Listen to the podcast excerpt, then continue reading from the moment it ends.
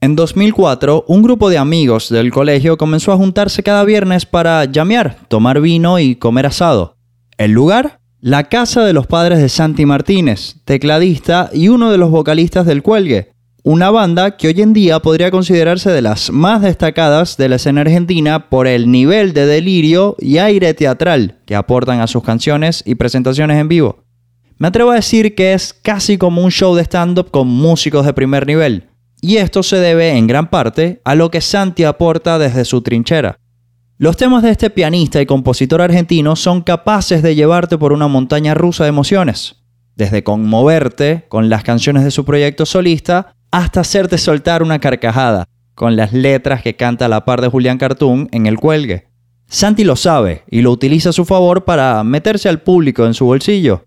Pero la madurez y el tiempo también ha hecho que tanto él como sus compañeros de banda engaveten algunas composiciones que en su momento disfrutaron tanto.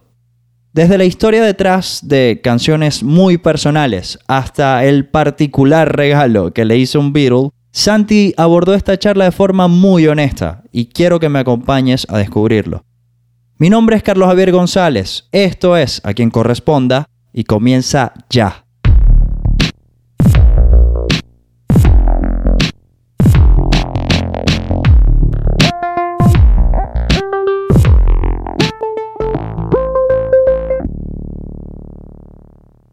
Santi, esta es una pregunta que podría parecer un poco filosófica, pero también podría quedar como una pregunta medio tonta. ¿Qué tan importante es el silencio para ti, tanto en la música como en la vida? Gran pregunta, eh, porque, porque muy, muy importante. Muy importante al punto en el que bueno, en la música es un aprendizaje constante, ¿no? El silencio. Hay que aprender a, hacer silencio cuando uno toca, cuando uno se expresa. Eh, es algo que, que, obviamente uno empieza queriendo darlo todo y, después se da cuenta con el tiempo de que hay que saber escucharse y saber callarse y disfrutar de los huecos eh, y demás, ¿no? Entonces eso es un aprendizaje constante que me parece que, uno intenta siempre alcanzar y, depende del caso, eh, llega, a veces, a veces lo necesitas, a veces no, pero, pero está bueno aprender, aprender de eso. Y en la vida cotidiana, muy importante. En ese sentido me pasa a veces que me siento culpable de que de la poca música que escucho por momentos, ¿viste? trabajo con, con, ella, entonces digo, cuando no estoy de, escuchando alguna producción, mezclando algo, componiendo, grabando algo para algún proyecto, amo estar en silencio realmente, ¿viste? disfruto mucho, ¿no? No voy corriendo a, a romper ese silencio con un disco. Eventualmente sí tengo mi momento en el que me gusta escuchar música, me gustaría a veces que sea más, pero bueno, la verdad no, no tengo la, urgencia de, destruirlo. Te podría preguntar por ACDC. Oh, increíble. Eh, sí, claro. Eso es el embrión de todo. Sí. Eh, el embrión de todo, totalmente, porque es la banda que tuvimos con, con Juan Mojoli, con Nicolás Morone, guitarrista del Cuello y bajista ambos. Y, luego, claro, y luego el Cuervo, que es eh, Emiliano, perdón, Taboada, y que, bueno, imagínate que no sé ni el nombre porque es para todo el mundo el Gran Cuervo, el Cuervito, que es un amigo toda la vida que hoy es Stace del Cuelgue, hizo también conmigo Sigo mi ritmo una canción, compusimos. Y originalmente tocábamos juntos, así que era el batero de este proyecto. Y, bueno, eso, nada, es muy loco pensar que la banda inicial que uno tuvo, la primera vez que entró a la sala de ensayo, a ver cómo era, bueno, a ver el micrófono, cómo se enchufa, y que esa gente sea con la que hoy estoy todavía haciendo lo que hago. Así que también eso lo hace muy, muy lindo. Claro, pero ¿alguna vez salieron a tocar en vivo? No, no, fueron una banda de ensayos que habrá ensayado 10 veces y, ahí quedó, quedó en el camino. Pero fue al principio de todo, ¿no? O sea, después con Bojo nunca dejamos de tocar, digamos, de ahí hicimos una otra banda y después otra, después otra, después otra, hasta que llegó el cuelgue.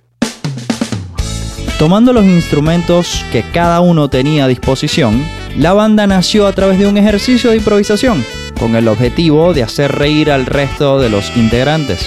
Curiosamente, este concepto terminó convirtiéndose en la marca registrada de la agrupación. La vida de los franceses el bidet.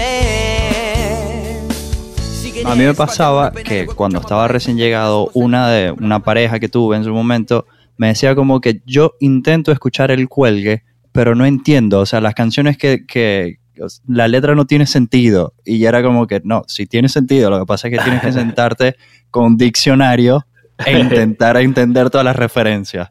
Claro, hay muchas referencias, totalmente. Y también es verdad que hay, que no, no son letras eh, lineales, ¿no? Nunca una letra de Julián eh, va a decir, eh, tampoco mía, pero bueno, yo por ahí soy más escritor, me gusta más, escribo más cuentos, otro tipo de cosas que donde, donde sí existe. Me levanté, me fui a la puerta, la abrí, el picaporte se me salió, me quedé con el picaporte en la mano, me puse a pensar qué hacer. Las letras de Julián son más, abro un planeta, siento la nada, vuelo hacia el Cristian.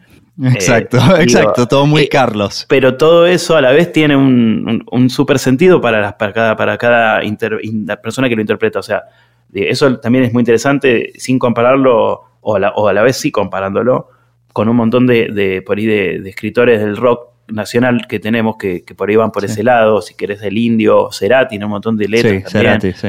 Eh, y juegan mucho con la imagen y con la, y eso está, está bueno, es potente. Julián tiene una cosa muy personal también, así que está bueno. Bueno, ahora que, hablaste de tus canciones, me gustaría entrar en ese, en ese territorio.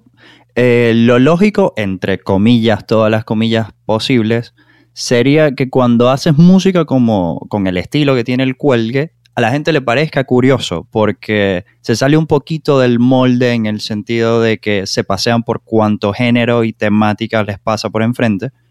Pero he notado que te pasa eso con tu trabajo solista. O sea, pareciera que a la gente le parece curioso que sea un poquito más cercano a lo tradicional. ¿A ti te ocurre algo similar? Sí, está muy bien eso que decís. Sí, sí, sí. Eh, totalmente. Y mm, le, yo la verdad es que estoy, si bien también me animo a jugar y, sin dudas que me, no, me gusta quedarme siempre con la misma estética, pero, pero bueno, por ahí es un lugar en el cual ponerme un rato serio no me molesta y igual en los shows eh, míos, si, si, si, cuando si se vuelven en algún momento y pudieras verlo, verás también que, ese espíritu que tiene el cuelgue eh, está obviamente en cada uno de los integrantes desde ya, pero es como una, una herramienta que para mí me es muy útil y me es muy natural. Digamos, en los shows eh, están las canciones que por un lado por ahí tienen esta semisolemnidad y entre tema y tema luego aparece Santi que obviamente rompe con todo eso. Hay un montón de joda con el público, chistes eh, y demás. Me acuerdo que Julián una vez me dijo una frase que me encantó y me la dijo a partir de un show mío que él siempre viene a verme desde el principio y siempre cada sube, canta o, a veces no, pero siempre está ahí y me decía, vos tenés algo que, funciona muy bien porque, eh, según mi punto de vista, el argentino eh, le gusta reír y llorar en el... Al mismo tiempo.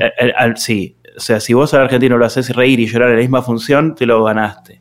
Me dice, eso es algo que pasa en tus shows. Yo puedo reír y llorar y porque está el tema que le hice a mi abuelo, que no sé qué, todo el mundo se, se súper conmueve y después al toque aparece todo el, delirio más Leo, más Lía por ahí, que, que es un autor uruguayo que quiero mucho.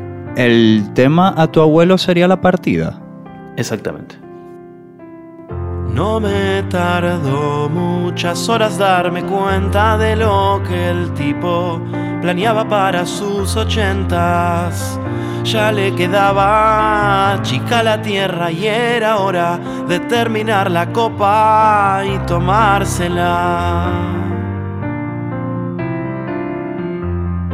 Cuando lo, escuché en su momento la primera vez y me enganchó. Yo decía como que no sé qué es lo que me engancha exactamente. Al principio decía, bueno, creo que es el arreglo de piano, porque es un arreglo muy lindo. Pero cuando le prestas atención a la letra, o sea, como que la historia me parece una cosa hermosa. ¿En, qué contexto nace esa canción? Qué lindo lo que me decís, te agradezco también haberte detenido a escuchar. Y, me alegro también que esa canción siga sucediendo lo mismo que pasó siempre, que las personas por ahí no, no, no, saben bien ni quién soy ni qué voy a cantar, muchas veces en algunos lugares donde uno va a tocar, y sin embargo esa canción las atraviesa. Por supuesto que es una situación común, ¿no? La pérdida de alguien querido nos toca a todos, así que en ese sentido es muy universal. Pero bueno, evidentemente también la forma de la melodía y las palabras y todo colaboran para, para, el ingreso de ese tema en, en el cuerpo. Y el tema salió muy rápido, es un tema que cuando fallece mi abuelo y mi familia estaba muy angustiada, y me fui a la casa de mi vieja, que en ese momento no estaba, y aproveché el piano familiar y, hice este tema. Y al día siguiente nos encontramos todos para toda la situación, los trámites estos tan católicos, ¿no? De, los entierros y todas estas cosas raras. Y, bueno, y ahí se las mostré, qué sé yo, y sí que fue como un mimo para mi familia, más que nada un regalo, qué sé yo, algo así. Pero estuvo bueno porque salió este tema que, quedó muy natural, realmente lo hice en dos minutos, me senté en el piano, empecé a tocar y a cantar y apareció toda la letra con la música, esas cosas locas. Eh, así que bueno, ahí quedó y es un tema que siempre toco hace muchos años y siempre, siempre sirve.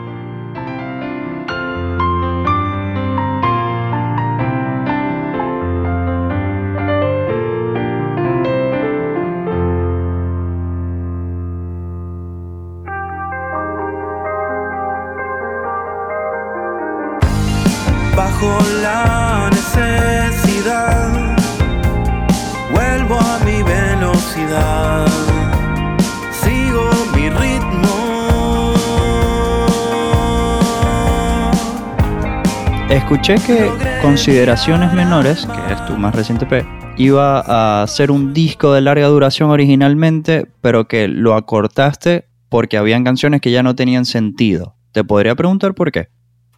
Sí, totalmente. Mira, por un lado, eh, se refiere por ahí más que nada al clima.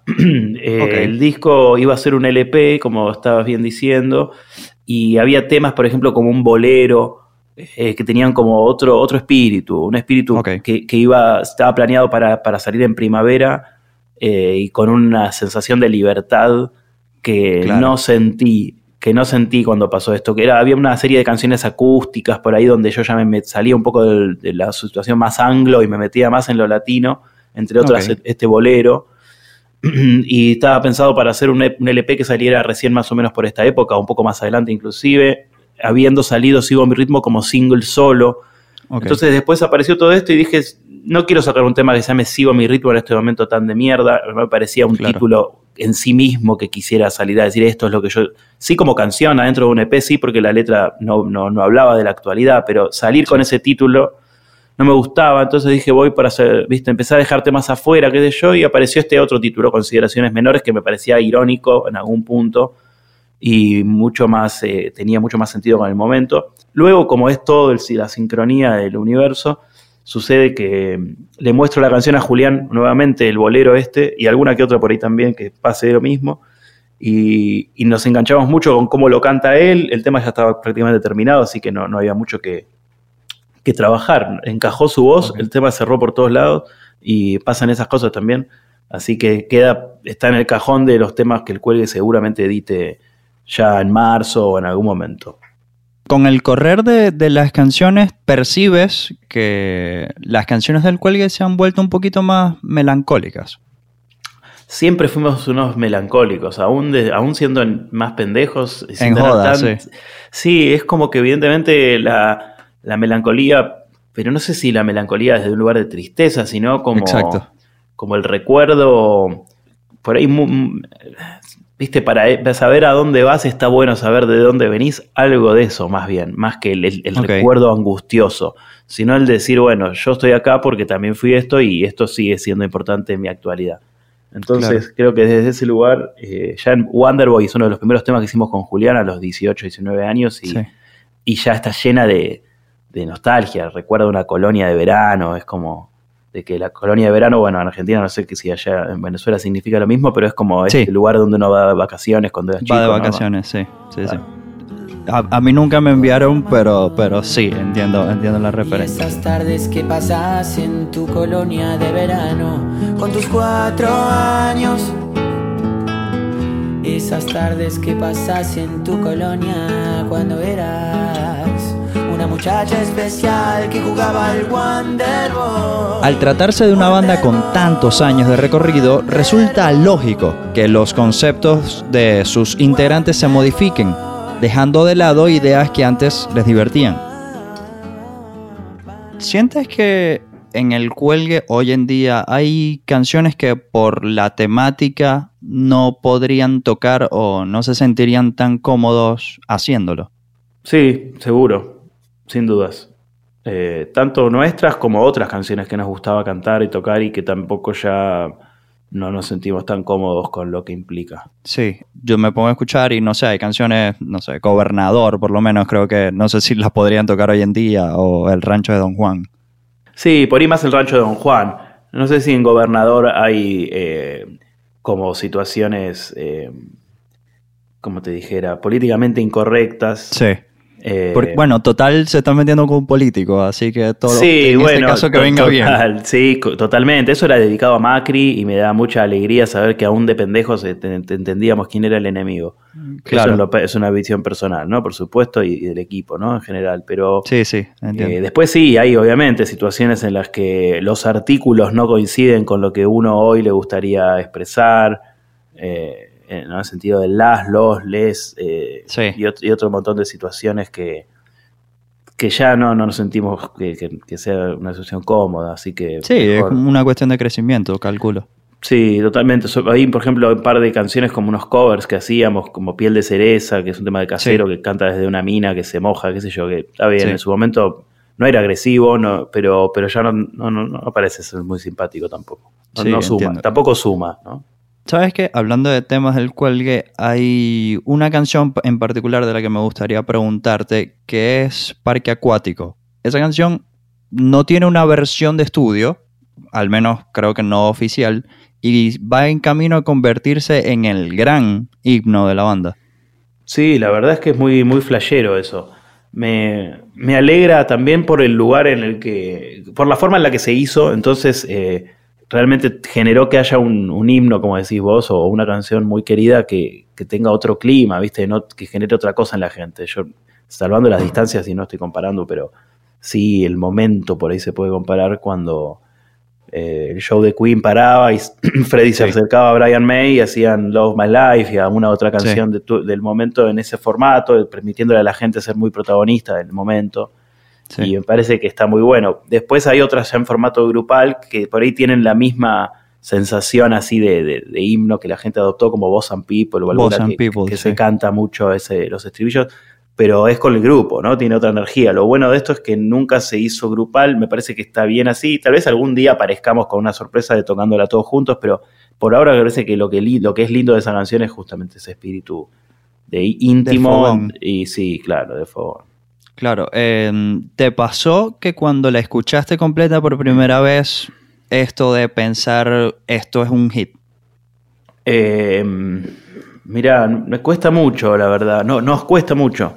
Nos cuesta todo cinco lucas. Este, nos cuesta mucho eh, ver esas cosas. Hacemos la eh, real, más allá de que parezca una falsa modestia o cualquier cosa de esas, real que hacemos las cosas en el momento porque nos gusta, porque las sentimos. Por supuesto que todas las canciones que hacemos nos parecen, las amamos en tanto como, no para considerarlas hit o no hit, sino para en nuestro corazón dar- da- darlo todo y comprometernos al 100% con cada una de esas canciones Claro. por igual. Así que esta fue una más. Y, bueno, obviamente que después eh, empiezo a ver a distancia y a, ver todas las frases también que Julián fue poniendo ahí, que, que si bien sé independientemente muchas de dónde viene cada una, eh, después verlas todas juntas y el sentido que la gente le empieza a dar a eso y, y eso eh, también es muy flashero. Después, obviamente, también mucho mérito para Nico, el guitarrista, Nicolás, que, que obviamente yo cuando hacíamos la canción, que tengo algunos archivos por ahí de grabados de celu, cuando estábamos con el teclado, la guitarra y, y las voces, probando, improvisando, y escuchar esos primeros acordes donde se armó la cosa, a escuchar el arreglo que él terminó armando para, para la canción y con todas las, las modulaciones y la armonía y demás, quedó muy bueno también. Así que gran mérito de ambos compañeros míos que, que quiero y que me encanta el tema que armaron. Tengo un puestito a cinco lucas y la panza de mi vieja es el único lugar al que quiero volver. Y si querés venir conmigo que te hago un lugarcito y nos tomamos unos vinitos. O pateamos unos penales o escuchamos a Páez y nacemos de nuevo como gemelos erráticos. Vamos a construir un parque acuático. Qué buena pinta.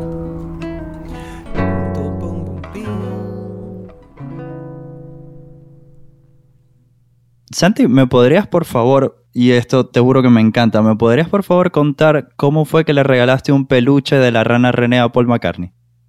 Eh, bueno, primero el, poderoso alcohol y dormir poco. Eso sería como las primeras, las primeras, primero que yo recomiendo como para uno que tiene que vivir algo parecido.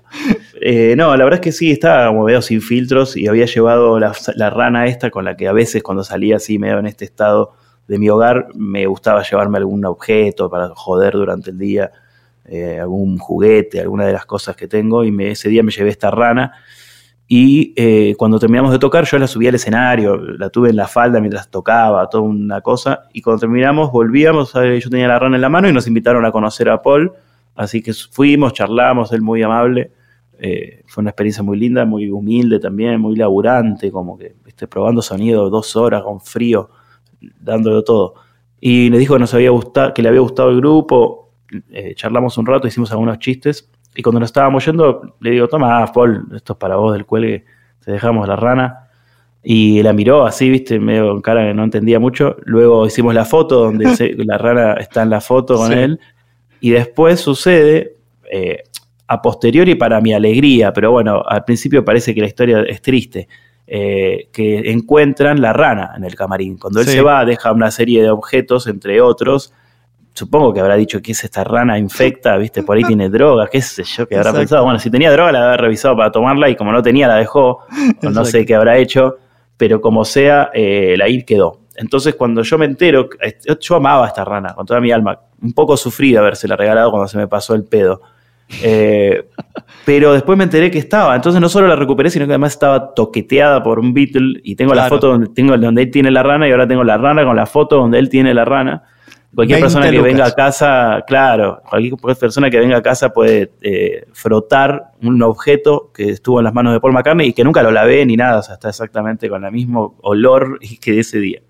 Para las personas que no sepan, por las dudas, porque el público se renueva, el Cuelgue fue la banda seleccionada para abrirle un concierto a Paul McCartney en 2016, ¿fue? Sí, exactamente. En eh, julio, creo. Sí. Eh, entonces, bueno, de ahí la historia en la que conoció a Paul McCartney y le dio el, probablemente el regalo más raro que le hayan dado a Paul McCartney en su vida. Sí, sí, lo, o el doble lo abandonó de, toque. Sí, sí, no sabemos si a, a Paul, pero le, lo abandonó Paul McCartney.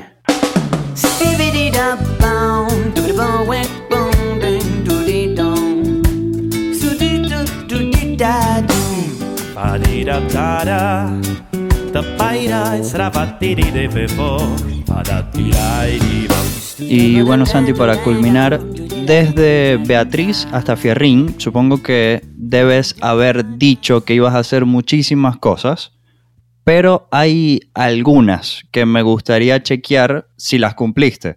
¿Te parece si te las nombro y tú me dices si las vas, sí, si las hiciste o no? Dale. A ver, ¿te mudaste a un PH tranco en Palermo? Eh, de alguna manera vivía en uno cuando escribí eso. No era en Palermo, era en Villa Crespo, pero podemos decir que, vale como, como tal. Ok, es cruzando Córdoba, ¿era así? ¿Frente a Córdoba? Sí, sí, sí, Bueno, vamos a ponerle un más o menos. ¿Hiciste yoga? Sí, efectivamente. ¿Estudiaste Feng Shui? Eh, no, no, eso, eso te vamos a decir que no, no, no, no vamos a hacer cargo. la debo. ¿Te comiste unos sushi? Abro mm. comillas, unos sushi. No todavía. O sea, a ver, eh, no, no, es, no es mi predilección. Siempre que se pide sushi, yo digo, pedime un wok en mi frase. ok, eh, pusiste wifi, pusiste la wifi. Sí, sí, sí, tengo la wifi a full, a toda máquina. ¿Hiciste pilates, tai chi, tai chi chuan, perdón, o aikido? Eh, no, pero sí, de alguna forma estoy eh, metido en, buscar qué disciplina me va a ayudar con ciertos dolores eh, cervicales que eventualmente me atacan. Así que ahí estoy muy cerca. Ok, un, también, un, más o menos. Un más o menos. Bueno, bastante bien. Igual me hiciste bastante bien. cosas que debo. Em, ¿Armaste un Gembe? No, no, no, no, armé, lo toqué. yo. Ok. Y sirve más o menos también, sí. ¿Sentiste el chow mein? Eso no lo entiendo igual. Eso no lo entiendo. Chow mein es una comida china. Ah, no, y sentirlo, no sé bien qué, fideo. claro, fideo, vamos a decirlo como es. No, no sé bien qué, habré querido decir con sentir un chow mein, pero supongo que me puedo imaginar pasándomelo por el cuerpo y, y no, no lo hice. Y por último, ¿entendiste más a tu ser? Sí, entiendo más a mi ser, sin dudas. Igual me falta y no creo, creo que nunca llegaré al fin. Pero ese es el plan. Ese es el plan. Nada es tan grave no solo da nombre a una de las canciones de Santi Martínez, sino que además podría comenzar a describir algunas de sus facetas. Una persona que se siente a gusto bajo las luces de la seriedad o el humor, haciendo canciones que sean honestas para él y por fortuna para el resto. Esto es A quien corresponda, un podcast de Carlos Javier González. El guion, la producción y edición de este episodio estuvo a cargo de quien les habla, Carlos González, mientras que la mezcla fue realizada por Juan Pablo Virigain en Videlandia Bacanal. Si te gustó lo que escuchaste, puedes seguirnos en Spotify, Apple Podcast o en tu plataforma de audio favorita. También puedes compartirlo y si quieres conocer más sobre este proyecto, puedes seguirnos en Instagram como arroba corresponda podcast o a través de mi cuenta personal, caja-vier. Gracias por formar parte nos escuchamos muy pronto.